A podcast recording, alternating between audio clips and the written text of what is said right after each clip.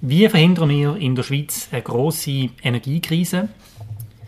Wie kitten wir das Verhältnis zu Europa? Und wie lebt es sich eigentlich so unter der Bundeshauskuppel, wenn man per Du ist mit der Bundesrat? Über das werden wir heute reden im Feuerobenbier. Wir zeichnen das Gespräch wie immer direkt auf aus dem Stadthof am Bafi. Feuerobenbier, der Podcast auf Prime News, wird präsentiert vom Restaurant Stadthof – der Treffpunkt am Barfi. Wir bedienen Sie gern. Sie merken das.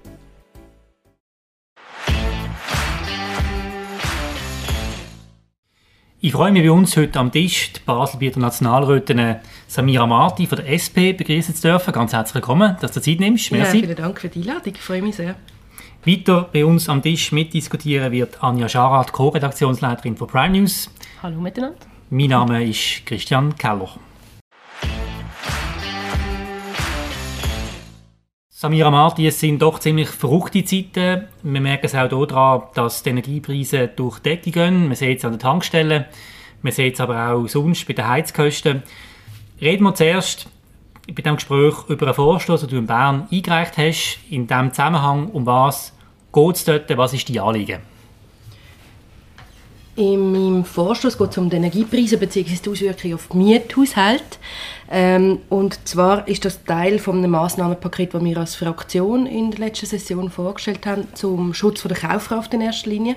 Da geht es auf die verschiedenen Aspekte, verschiedene äh, ökonomische Aspekte, die die Krise eben für die Haushalte hat. Und mein Vorstoß zielt auf die Nebenkosten ab bei den Miethaushalten.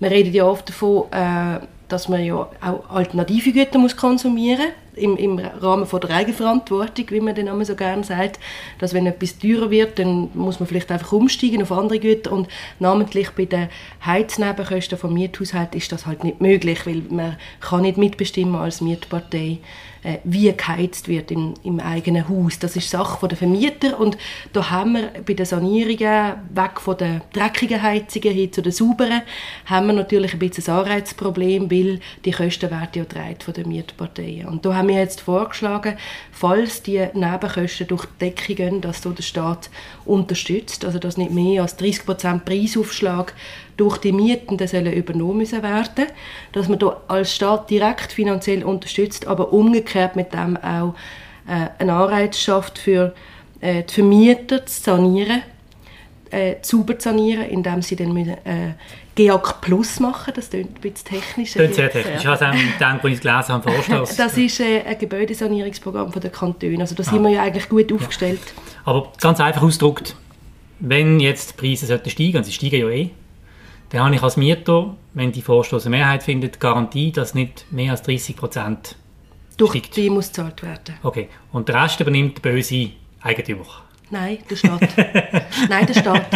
Ja. Nein, der Staat übernimmt ja. Das ist genau der Punkt. Der Staat übernimmt springt eigentlich ein wie eine Art Versicherung, eine Krisenversicherung. Mhm. Im Umgekehrten wird, das hatte ich vorher noch, noch ausführen oder? im Umgekehrten wird der Vermieter wird verpflichtet, ähm, äh, GEAC Plus zu machen. Ein GEAC Plus ist eine Abklärung über den Zustand von deinem Haus, wo dir äh, über die ganze Laufzeit Kostentransparenz geschaffen wird von Energiespezialisten, wo du dich musst damit auseinandersetzen äh, was mache ich mit meiner Ölheizung faktisch oder mit meiner Gasheizung, wie kann ich die bestenfalls ersetzen, gibt es andere Maßnahmen, um die Energieeffizienz von meinen Ge Gebäuden quasi zu verbessern. Das sagt man ja immer, das ist quasi der erste Schritt, ist Entweder schreibt man es den Leuten einfach vor und verbietet Ölheizungen, das ist auch ein Weg. Und umgekehrt kann man sagen, man schafft zumindest Kostentransparenz, äh, Informationstransparenz auch für die Vermietenden, damit der Anreiz geschaffen wird, dass sie sanieren. Aber wenn jetzt das der Vermieter das nicht will, wenn er sagt, das will ich nicht, das Programm? Nein, er wird verpflichtet zu dem. Dann. Also er muss dann das machen? Genau. Das heißt, mit dem Vorstoß zwingen die Eigentümer zu so einem Programm? Zur Information. Okay. Genau. Zur Information oder zu einem Programm? Was Nein, das, ist, Programm ist die Informationsbeschaffung. Aha, aber es ist eigentlich nicht nachher nötig, irgendetwas... Was du mit dem nachher machst, ist dir noch also überlassen. Du verpflichtest am Schluss... Kannst ein ja, das ist, je nach Kanton ist das gratis, in anderen Kantonen kostet das etwas, den GEAC Plus zu machen. Mhm. Das wäre die Verpflichtung. Aber wenn du nachher auf dem Tisch hast, dass du weißt, Früher oder später sind Ölheizungen verboten und ich muss mich jetzt damit auseinandersetzen, was mache ich in Zukunft und jetzt habe ich auf dem Tisch, wie viel kostet eine Wärmepumpe über die ganze Laufzeit, wie viel kostet, wenn ich nochmal eine Ölheizung einbaue und so weiter. Ich denke, eigentlich ökonomisch, oder? Macht es nur noch Sinn, saubere Heizungen einzubauen. Und oft wird wenn, heute wird immer noch jede zweite Heizung ist immer noch eine Ölheizung, gebaut wird. Jetzt, oder, im 2022. Wieso passiert das? Wegen fehlender Informationen. Weil wenn du als Hauseigentümer wüsstest, was es über die ganze Laufzeit kostet, dann gibt es keinen Grund mehr, eine Ölheizung zu bauen. Und dort kann man entweder, indem man die Leute verpflichtet dazu, keine Ölheizungen mehr zu bauen, oder man schafft damit, dass man sie emanzipiert, dass man sie, ihnen hilft, auch zu den Informationen zu kommen. Und das ist eigentlich die Idee, oder eine kleine, man würde sagen, eine Smart Regulation, würde man das nennen. Das ist die nette Version ähm, zu dem, was Basel-Stadt macht, wo einfach vor. Ja, gemacht hat, ist eigentlich geboten worden, oder? Genau. Äh, von der Ölheizung. Ja, Anni, du bist Mieterin, macht dir das Sorgen, wie sich das hier entwickelt? Hast du Angst vor horrenden Nebenkosten? Bist du froh, dass Samira Marti in Bern so einen Vorstoß eingereicht hat? Wie, wie kommt das bei dir an, der, der Vorstoß? Also ich wohne in einem uralten, alten, alten Altbau, ähm, wo tatsächlich eine Ölheizung drin ist. Also ich musste jeweils ein Ding anzünden und reinschmeißen. Sprich, ähm, auf mich könnte mir viel höhere Kosten zukommen. Ich, ich weiß nicht genau, oder wie, es hängt ja noch davon ab, wie voll der Tank ist und ab wann dann überhaupt genau. wirklich die Steigerung effektiv ähm, beim Mieter quasi, wenn man das spürt. Ähm, aber klar, also das äh, macht mir schon ein bisschen Sorgen, denn wenn jetzt das extrem würde aufgehen. Ich bin aber gleichzeitig glaube auch in einer, in einer relativ komfortablen Lage, wo ich mich jetzt nicht muss, also ich kann jetzt nicht mehr essen, weil ich, weil ich irgendwie wegen dieser Öl, Ölstromrechnung, die dann kommt. Von dem her, ja, ich, also, also wenn es so auf das erste Ding, wenn es mir ankommt, ist okay, wenn das wirklich für, für Leute, die das kleinste Portemonnaie irgendwie haben, die irgendwie ihre 4000 Franken, wenn überhaupt, verdienen, das jetzt extrem aufgeht, wo irgendwie auch Benzinpreise aufgeht, kommt es im ersten Moment echt gut bei mir Ist das bei den Leuten aus deiner Sicht angekommen, Samira, das, das Thema? Ich meine, das mit den Benzinpreisen, das merken alle. Das ist wirklich krass, oder? Das, das andere kommt ja erst verzögert. Das kommt verzögert. Das ist das bei den Leuten das Thema? Und ist das in Bern mehrheitsfähig? Also eben, man muss den Vorstoß wirklich einordnen. Oder? Wir haben ein Massnahmenpaket gemacht mit verschiedensten Sachen. Da hat auch der Scheck Federal dazugehört. Äh, wir haben das untereinander aufgeteilt. Ich habe jetzt die Nebenkostenemotion eingereicht. So alleinstehend lenkt das nicht. Das funktioniert nicht. Mhm. Aber was wir gemacht haben und was sicher angekommen ist, ist, oder, wir müssen uns damit auseinandersetzen, wie man die Kaufkraft in dem Land insgesamt schützt. Da sind Nebenkosten ein Teil von der Belastung, die allgemeine Inflation eine andere. Prämienschock, der im Herbst kommt, kommt dazu, Benzin und Dieselpreise, die ansteigen. Oder das alles belastet Budgets von den Haushalten, insbesondere, wie es Tanja richtig gesagt hat, oder, bei den tiefen und mittleren Einkommen kommt das immer früher, dass es zum Problem wird. Logisch, macht Sinn. Ähm, und von dem her muss man das Paket als Ganzes sehen. Und die Nebenkosten, das ist etwas, wo noch nicht, oder? Also ich nehme an, du hast auch noch nicht das bei der Rechnung hm. gesehen, das ja, wird Verzögerung kommen. Wenn es kommt, ist es aber relativ brutal, je nachdem, wie man wohnt. Und gerade wenn es zum Beispiel schlecht isoliert ist, dann kommt es natürlich noch mal stärker, als wenn es besser isolierte Gebäude sind, weil man einfach weniger effizient heizen kann. Okay, wenn, wenn, Entschuldigung, ja. Äh, wir haben es ja schon angesprochen, eben Benzin, Dieselpreise, oder? das ist eigentlich das, was gerade aktuell schon mega viele Leute betrifft in mhm. der ganzen Schweiz. Wieso nicht auch dort? Das fordert die SVP. Die SVP sagt, der Staat sagt momentan ab. Ja. Und man muss da aufhören damit. Wie siehst du das? Nach dieser Logik müsstest du das auch unterstützen jetzt? Nein, das haben wir nicht unterstützt. Das haben wir ja in der Session diskutiert. Das hat niemand außer der SVP gegeben, der das unterstützt hat. Das ist Bach abgegangen. Weil es von der SVP kommt? Nein, weil es, weil es keinen Sinn macht, weil man so nicht effizient kann unterstützen kann. Also weil Erstens sieht man in anderen Ländern, oder was sie haben gefordert, muss man vielleicht noch genauer sagen. Sie haben ja nicht einfach gesagt, Dieselpreise und Benzinpreise müssen runtergehen, sondern sie haben gesagt, Mineralölsteuer vom Bund muss sich halbieren. Oder das ist ihre Forderung. Äh, was man in Deutschland sieht, ist, es ist völlig unklar, ob das überhaupt je zu tieferen Preisen führt. Das ist schon mal das erste Fragezeichen, das auch für andere Parteien, jetzt nicht nur für die SP, sondern auch für die FDP und für die Mitte, entscheidend war, zu sagen, die Erfahrungen aus Deutschland, wo man sieht, da steigen vor allem die Margen von Konzernen, der Markt ist nicht genug, ähm, funktioniert nicht genug, ist zu wenig transparent, als dass das Geld direkt weitergeben wird als Konsumenten. Es ist der ineffizienteste Weg, um die Leute zu unterstützen. Wir haben aber im umgekehrten Fall gesagt, wir müssen anders unterstützen, nicht nach dem Prinzip von der Mineralölsteuer, sondern man soll, wenn die Inflation stark ansteigt, wir haben das jetzt mal definiert bei 4-5 Prozent so, dann soll man den tieferen und die mittleren Einkommen, den Mittelstand finanziell unterstützen, um eben auch die Mehrkosten auffangen. Aber egal, ob jetzt das beim Benzin ist oder bei etwas anderem, weil das spüren ja alle Und unterdessen, oder, es, die Inflation, die Preissteigerungen kommen von den Energiepreisen, aber sie durchziehen sich langsam auf alle Güter. Und da müssen wir eine breitere Lösung haben als nur beim Benzin. Ja, was heißt denn das genau? Also, das heißt, dass man... Dann darf Geld teilen alle, wo... Nein, also grundsätzlich ist jetzt die Inflation von 2,9% noch nicht ein riesiges Problem, vorausgesetzt die Wirtschaft reagiert ja, richtig in Amerika drauf. ist es 8% oder? Das wird zum Problem. Deutschland ist auch 8,3 Prozent. Ja, also wir können auch gerne darüber reden, wieso ist sie bei uns tiefer. Das ist eigentlich auch interessant politisch, oder? Was ist eigentlich der Unterschied von uns zu den anderen Ländern?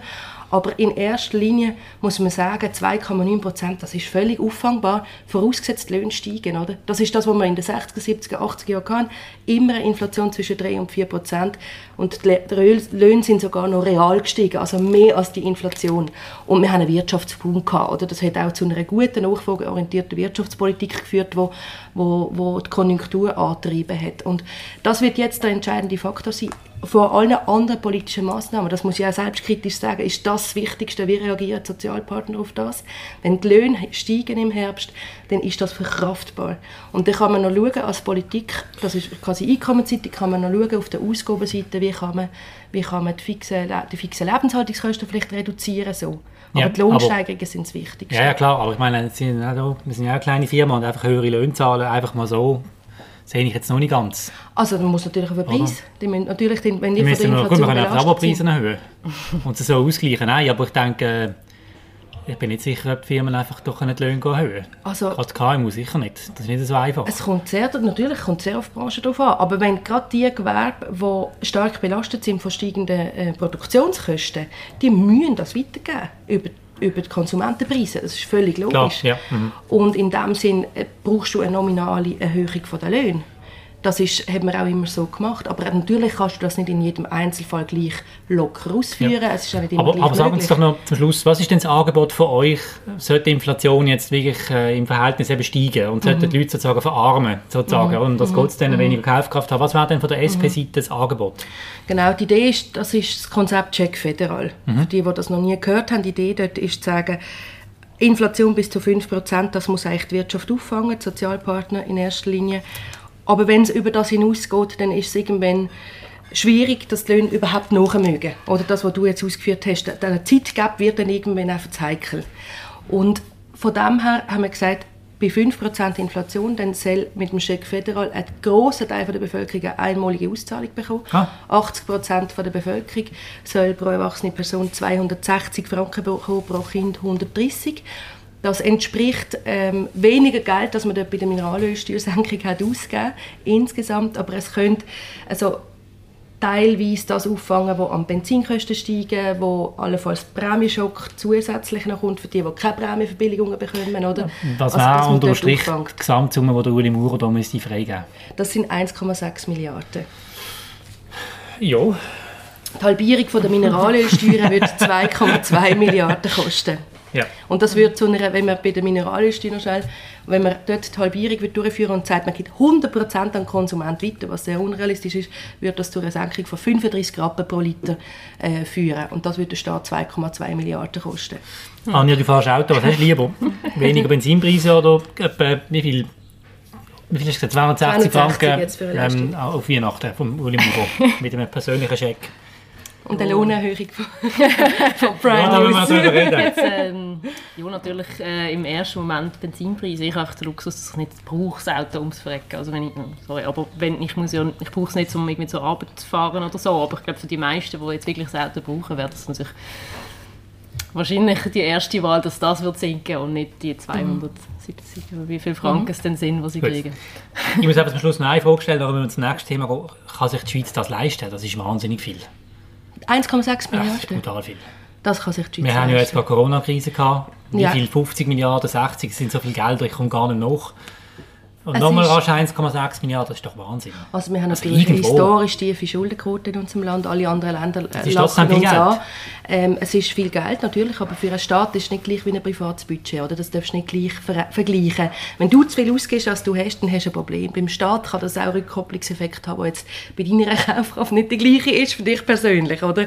Du kannst nicht mit deinem alleinigen Budget quasi den Verkauf von Prime News Abos so dermaßen ankurbeln, dass es dir wieder zu gut kommt. Der Staat kann das, oder? Der Staat hat natürlich ein immenses Interesse daran, dass die Kaufkraft geschützt ist. Das ist für, die Gewer für den Gewerbe extrem wichtig. Wenn die Leute nicht mehr sich können leisten können, dann kostet das am Schluss der Staat viel mehr. Von dem her kann man sich das leisten, ja. Gut, spannend. Dann gehen wir doch zum nächsten Thema. Fast jede Woche finden in Basel Pressekonferenzen statt mit der Basler, Basel mit der Regierung, mit der Wirtschaftsverband, mit der Handelskammer, wo es darum geht, wie kitten wir das Verhältnis zu Europa, das große Drama, kein Rahmenabkommen, keine guten Beziehungen, so wird es zumindest dargestellt. Was können wir ändern, was müssen wir machen, wie können wir auch das, Wirtschafts-, das Wissenschaftsprogramm Horizon wieder an Bord bekommen. Samira, du bist in der SP, du wirst eine klare Position haben dort Was ist los bei den Beziehungen mit Europa, mit der EU? Wo liegt das Problem? Also das Problem ist im Moment, dass äh, auch aufgrund des Abbruch vom Rahmenabkommen natürlich die Vertrauensbasis komplett kaputt ist im Moment.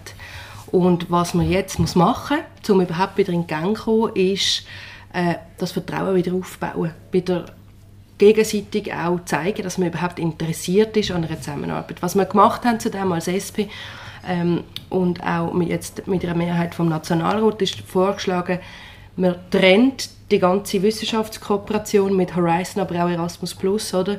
Äh, und die Sozialfrage, die soziale Kohäsion, unsere Beteiligung an dem in Europa, trennt man ein bisschen von, von der gesamten äh, Debatte, weil die Idee vom Bundesrat, dass man alle Fragen auf einmal in einem Abkommen kann klären kann, scheint uns unrealistisch. Es braucht jetzt zuerst vertrauensbildende Massnahmen.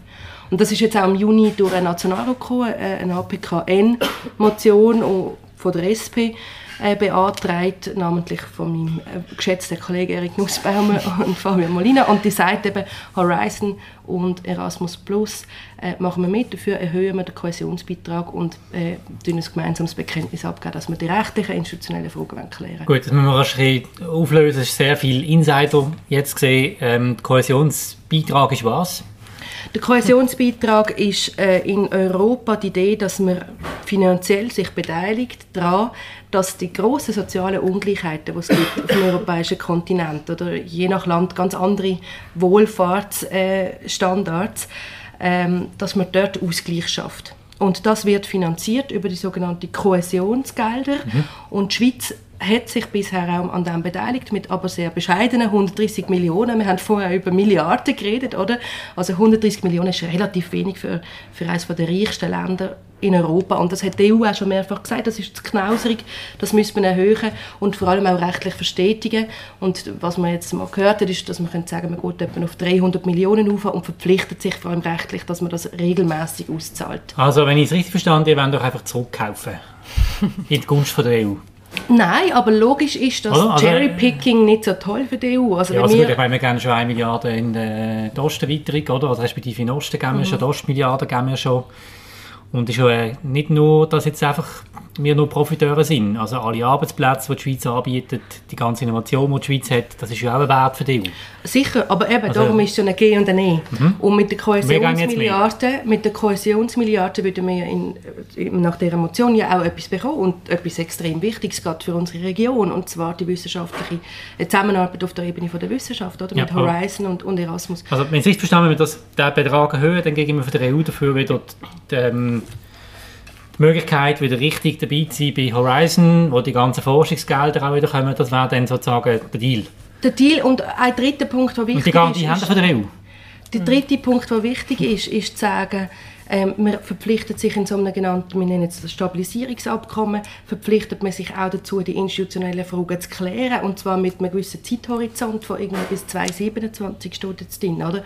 Also, dass man auch ein Bekenntnis abgibt, dass man interessiert ist, die institutionellen Fragen zu lösen. Mhm. Und das ist ein, ein, Einstieg, oder? Also, wenn man sich verstritten hat im Freundeskreis, dann muss man zuerst einmal Frieden schließen und mal wieder zusammen an den Tisch hocken und sich sagen, wir essen jetzt mal zusammen zur Nacht.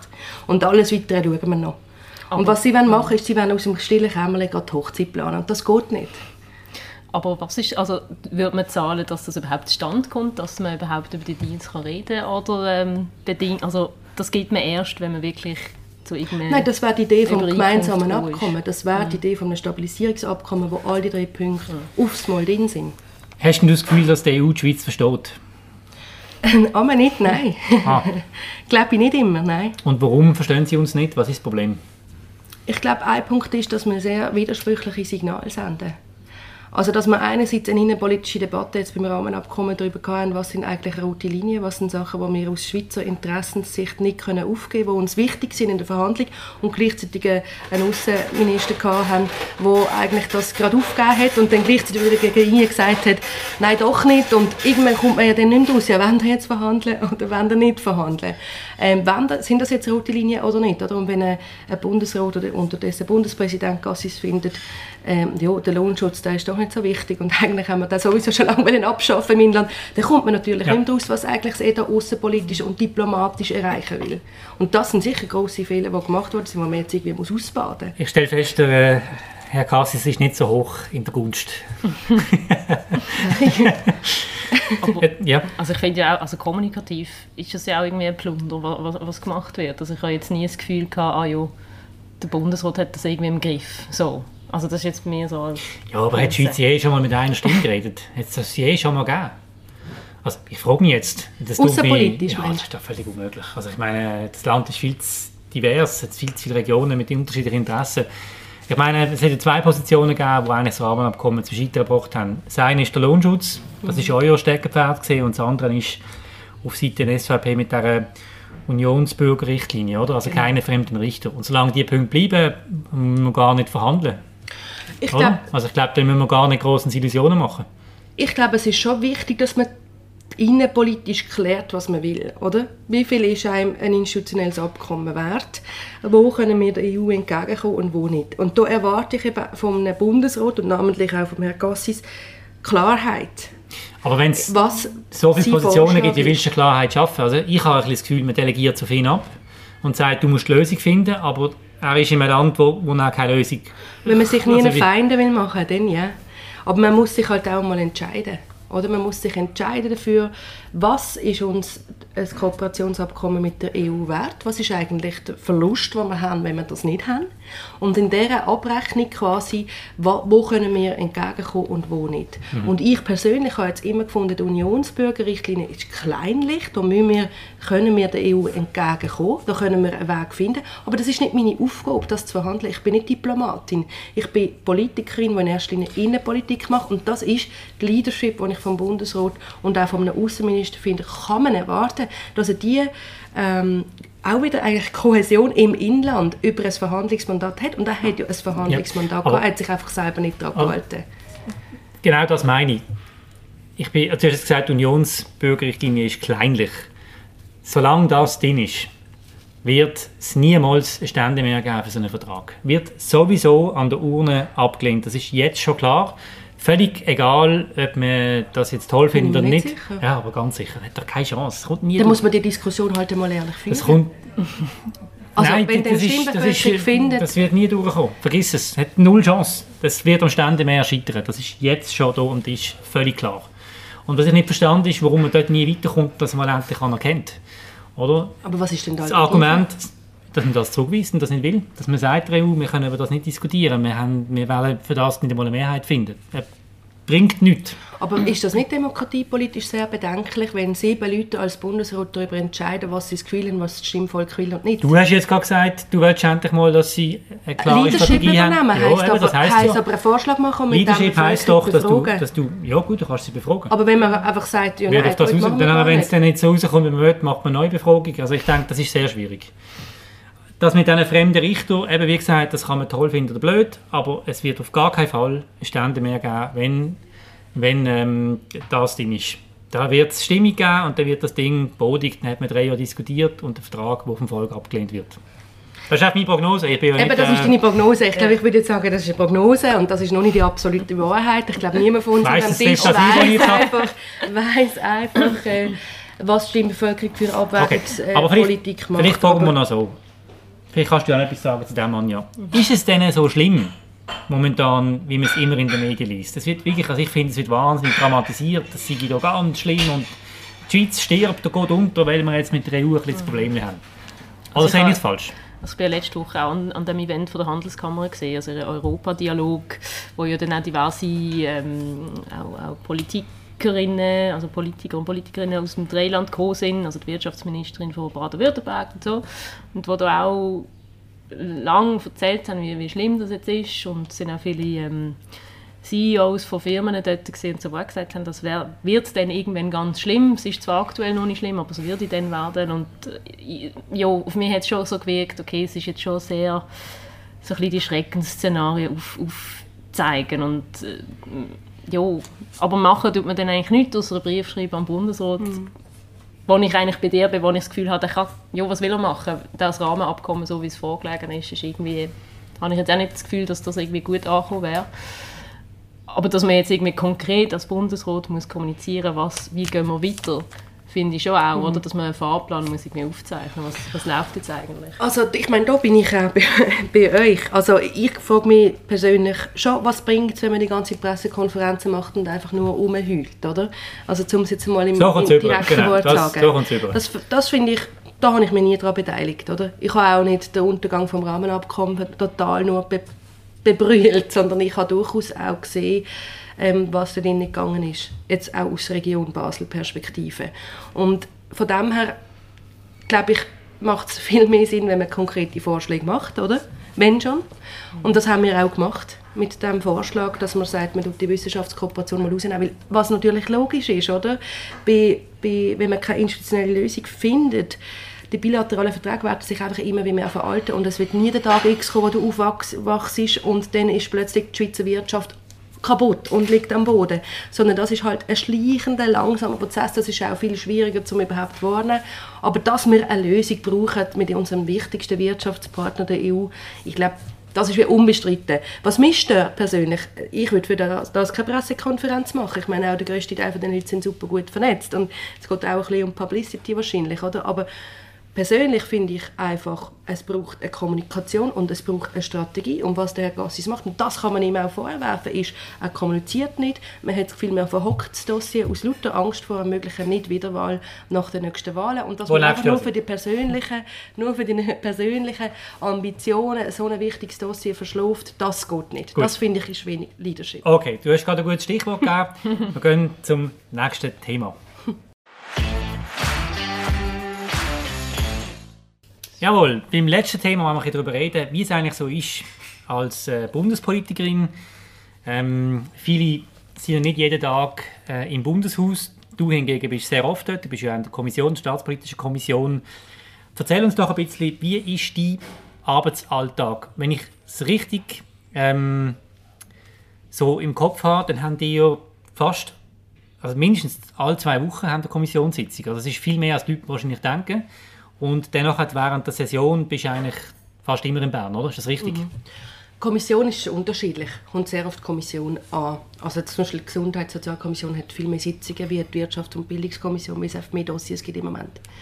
Ähm, ich bin noch Ersatz in der Wirtschaftskommission und dort viel oft, also sehr oft im Einsatz. Darum habe ich schon etwa alle zwei Wochen zwei Tage Kommissionssitzung und während der Session bin ich immer dort. Von dem bin ich viel in Bern. Aber der Alltag ist eben immer sehr schwierig zu beschreiben weil er so abwechslungsreich ist. Es gibt für mich nicht diese Arbeitswoche, sondern eben, wie du sagst, wenn Session ist, dann bin ich in Bern und dann arbeitet man von morgen früh bis zu oben spät und hat eigentlich gar nicht mehr anders.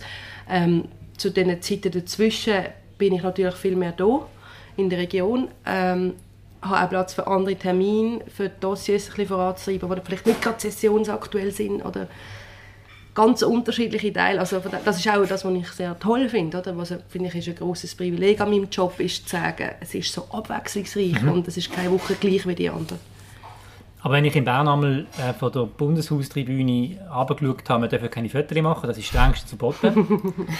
ähm, aber wenn ich so auf das Bildschirm geschaut habe von den Leuten, die da unten sitzen, dann haben die zum Teil auf Facebook äh, sind die rumgesurft, jemand hat äh, DVD aufgestapelt und Video geschaut. Wirklich? Ja, während das Asyl, ich noch nie gesehen. Aber ganz sicher, ich habe darüber geschrieben nachher, während der Asyldebatte ist übrigens... Äh, glaube, hat eine Kollegin gesehen von dir. ist das der, wieder ein Stunt gewesen, ein Politstunt? Nein, nein, nein, nein, nein. Also, ich habe das Gefühl gehabt, dann ist ja wahnsinnig langweilig. Die hören auch gar nicht zu. Und was man auch noch muss wissen, oder? wenn du hast interessante Geschichten erfahren, ähm, als Bundeshausjournalist, als ich mal kurz gesehen bin, dann hast du eigentlich müssen ins Kaffee runtergehen. Das heisst Galerie des Alp, dort sind eh alle. Und wenn die Glockenleute rennen einfach alle rasch ins Parlament rein, dann ist Abstimmung. Aber das große Interesse, so der durchgehackte Tag, das stimmt ja gar nicht. habe ich nie so wahrgenommen, sondern ich habe das Gefühl, die haben wahnsinnig viel Zeit und hören sich gar nicht zu gegenseitig. Was stimmt an diesen Aussagen nicht?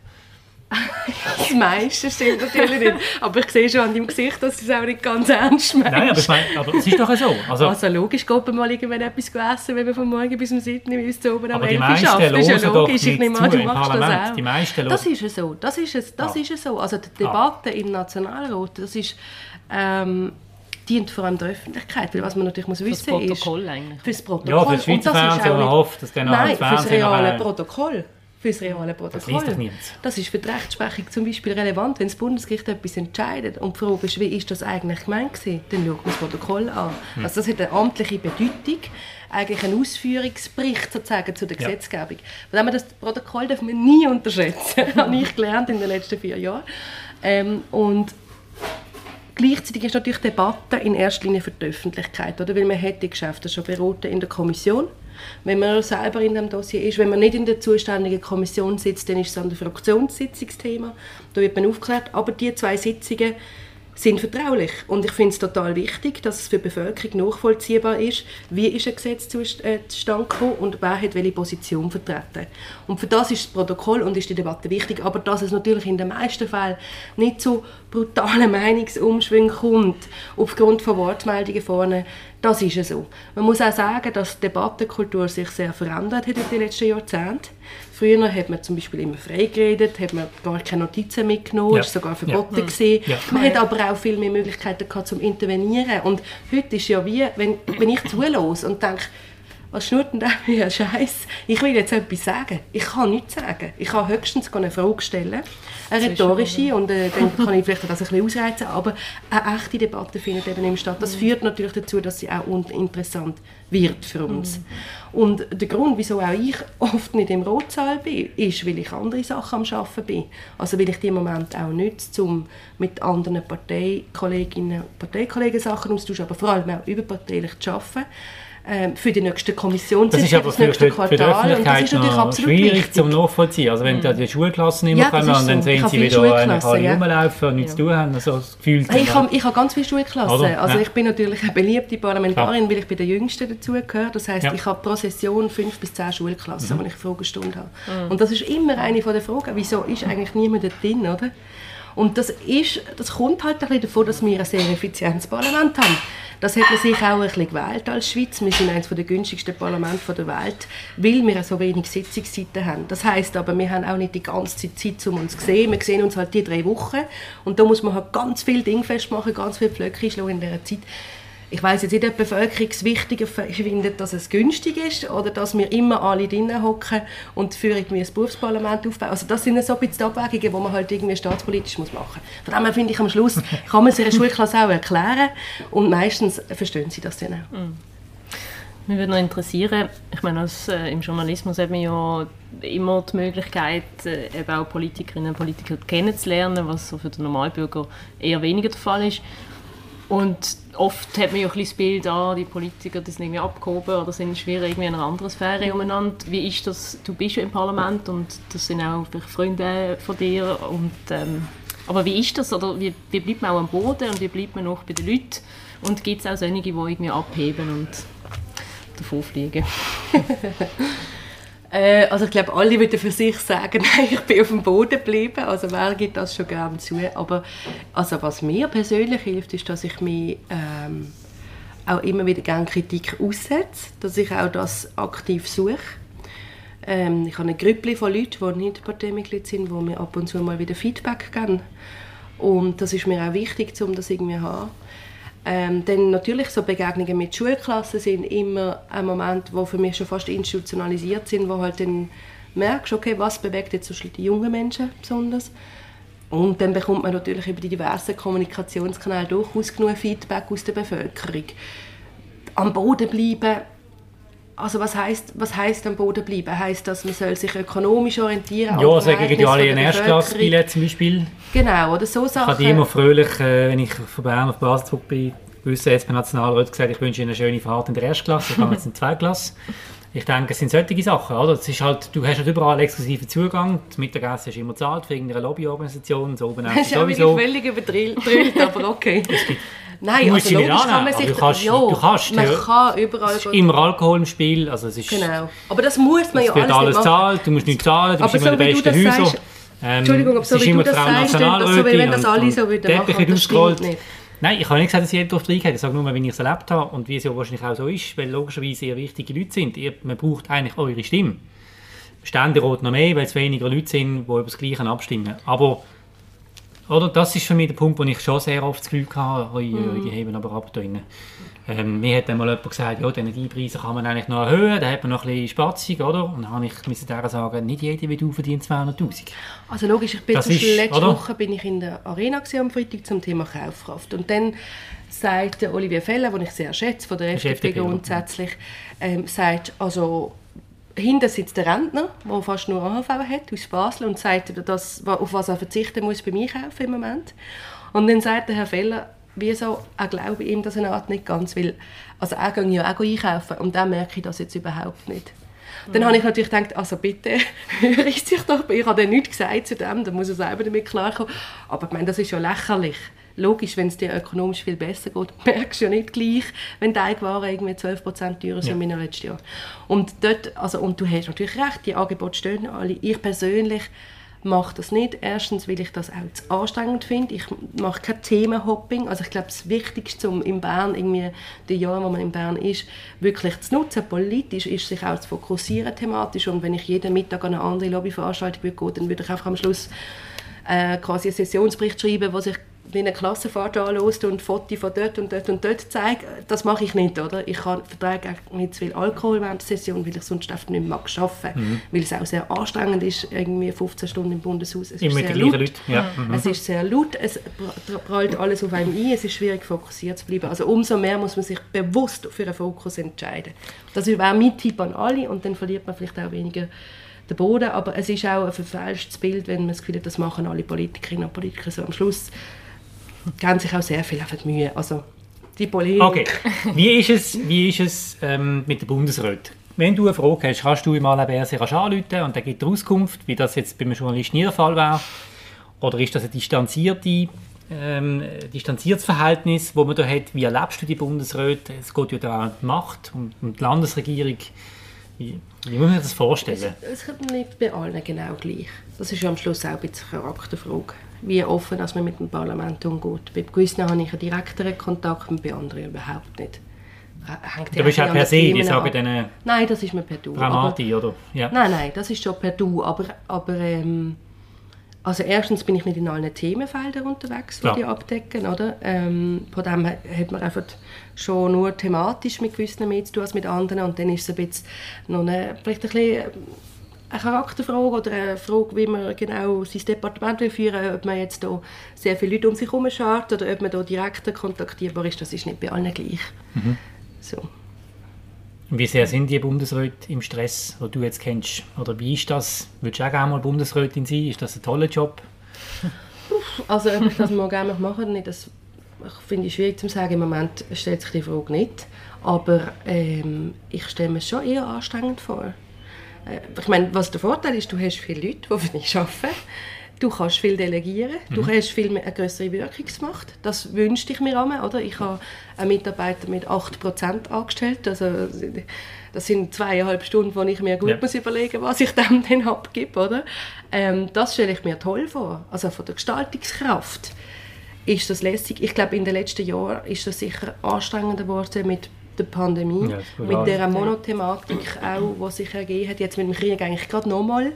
Da ergänzen sich jetzt langsam mit den verschiedenen Themenfeldern, aber das ist sicher auch, auch für einen persönlich eine größere Belastung geworden, auch aufgrund von der Bedrohungslage für die einzelnen Parlaments äh, Bundesratsmitglieder. Das habe ich auch als Parlamentsmitglied erlebt.